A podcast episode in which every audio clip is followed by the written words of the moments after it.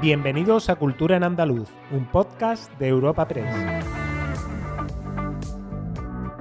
Os damos la bienvenida a una nueva entrega de Cultura en Andaluz, el podcast de Europa Press Andalucía con el que cada semana presentamos las novedades culturales más destacadas. Soy Esther Falero y al otro lado del micrófono tengo a Santi García. Bienvenido, Santi. Hola Esther, ¿qué tema vamos a tratar hoy?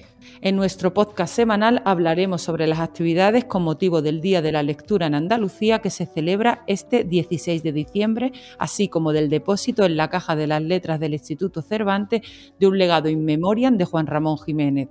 Continuaremos con la visita del ministro de Cultura a las obras de la Biblioteca Pública del Estado en Córdoba y con el acuerdo entre Junta y Fundación Thyssen-Bornemisza, que coloca al Centro de Creación Contemporánea de Andalucía en el mapa internacional del arte de vanguardia. Y como siempre, os recordaremos las principales citas culturales de los próximos días.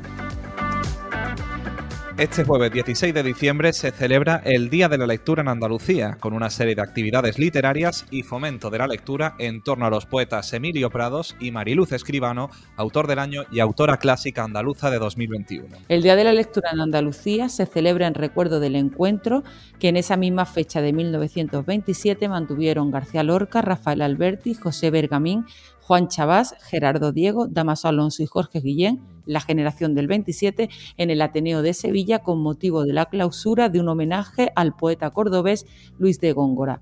También un 16 de diciembre de 1902 nacía Rafael Alberti. La lectura de una alocución ciudadana elaborada por el catedrático de literatura española Julio Neira, manifiesto por lectura en sociedad audiovisual, centrará la programación del Centro Andaluz de las Letras y en sus palabras, Neira retrata la vida y obra de Prados y su relación con la generación del 27. Con los pescadores eh, eh, de la playa del Palo y sus hijos.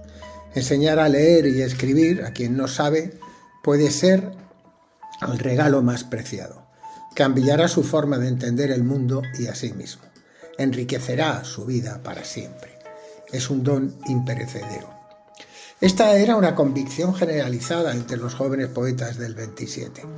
Federico García Lorca, al inaugurar la biblioteca pública de su pueblo natal, Fuente Vaqueros, en septiembre de 1931, afirmó, No solo de pan vive el hombre. Yo, si tuviera hambre y estuviera desvalido en la calle, no pediría un pan, sino que pediría medio pan y un libro.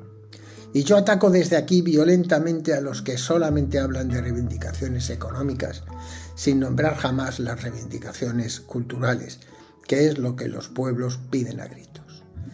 Por su parte, las bibliotecas provinciales andaluzas ofertarán cuentacuentos, presentaciones de libros, encuentros con autores premiados, paseos literarios en los que conocer espacios vinculados a la vida y obra de autores como Juan Ramón Jiménez, a cargo de Rocío Fernández Berrocal, o conferencias, entre las que cabe señalar la que impartirá el catedrático Rafael Bonilla Cerezo para conmemorar los 700 años de la muerte de Dante Alighieri.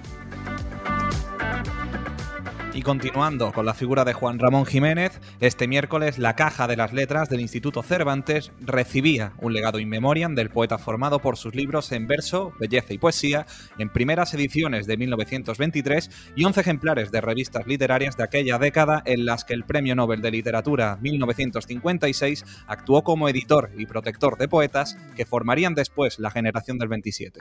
Un legado que resume la obra poética de este andaluz universal y su enorme influencia en las letras y en la lengua española. Todo ello permanecerá guardado en la caja de seguridad número 1677 de la antigua Cámara Corazada de la sede del Cervantes durante dos años, hasta que se abra el 15 de diciembre de 2023.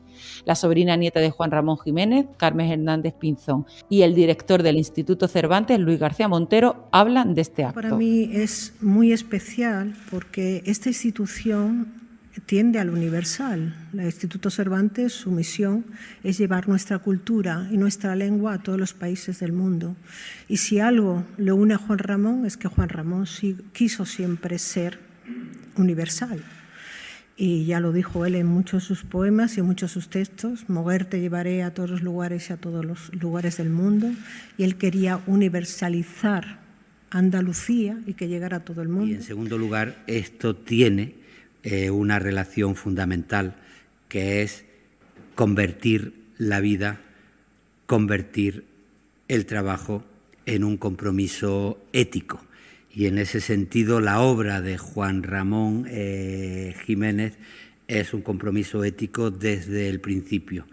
Hay muchas conferencias, muchas intervenciones suyas que demuestran esa ética fundada en la propia en la propia labor. El ministro de Cultura y Deporte, Miquel Iceta, vuelve a pisar Andalucía por segunda vez en dos semanas y tras su visita al Museo Arqueológico de Sevilla a finales de noviembre para conocer el proyecto de intervención de este espacio, la pasada semana visitaba las obras de la Biblioteca Pública del Estado en Córdoba, que el gobierno prevé entregar a la Junta en junio y abrirla en otoño de 2022. Tras conocer de primera mano los avances del proyecto de la biblioteca con una inversión de 20 millones, Iceta admitía los atrasos tras encontrar unos restos arqueológicos, la pandemia del COVID y el paso del tiempo que suele poner en evidencia la necesidad de mejorar cada vez más los equipamientos, requerimientos energéticos y de digitalización. No obstante, destacaba que el compromiso del Gobierno de España sigue firme para culminar la obra en plazo, que se ha hecho una previsión de lectores de todo tipo y que esta instalación tiene una sala para celebrar actividades de tipo cultural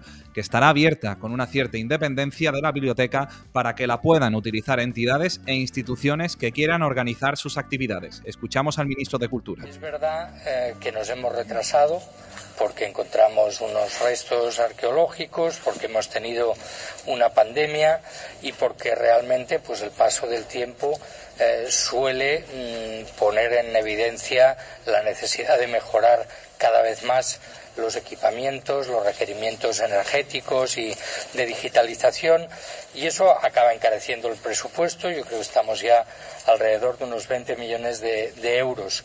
La pregunta que se suele hacer más es, bueno, ¿cuándo la tendremos?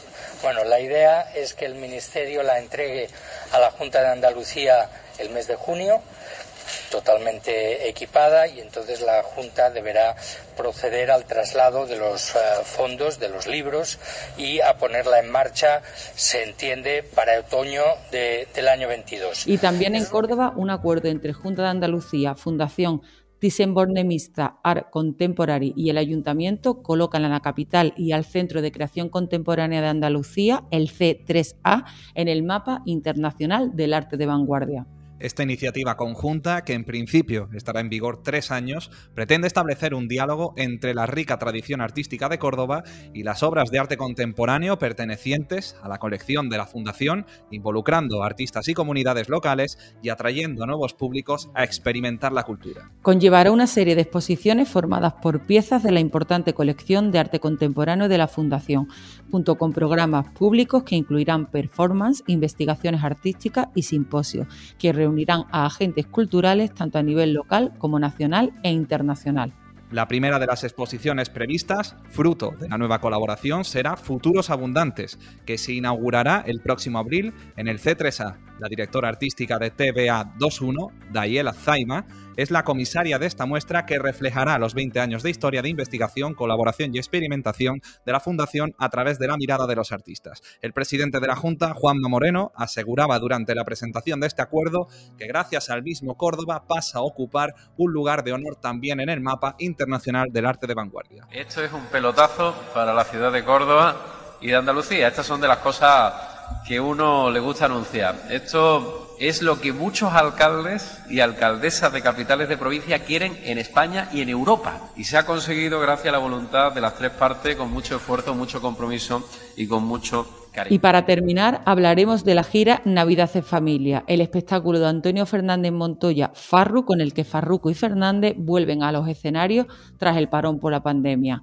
Con él ya han pasado por Cádiz para recalar después en Sevilla este viernes y en Málaga el sábado, dentro de una gira nacional por los principales escenarios de España de la mano de Farru, La Farruca, Farruquito, El Carpeta y Soleá, y con guion y dramaturgia de Francisco López, Navidad en Familia es una historia de siempre que encierra la historia de una saga familiar que se entreteje en un novedoso espectáculo cercano al musical, combinando el relato infantil con numerosos y números dancísticos y vocales, alternando la encantadora ficción con la fuerza de los farrucos. El Carpeta quiere obligar a todo el mundo a ser partícipe de este cuento de Navidad. Quiero obligar a todo, a, todo, a todo el mundo a venir y a ser partícipe de nuestro cuento de Navidad, porque es verdad, como ha dicho antes Farro, que nosotros lo tenemos muy complicado, gracias a Dios, que tenemos nuestra carrera en solitario, tenemos nuestro trabajito, pero quiero, quiero y obligo y exijo que todo Sevilla y toda España, a las nueve ciudades en las que vamos a estar, venga, se lo pase bien con nosotros, sea partícipe de nuestro cuento de Navidad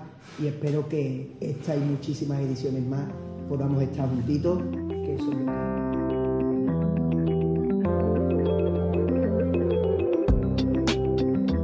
Agenda semanal de cultura en andaluz.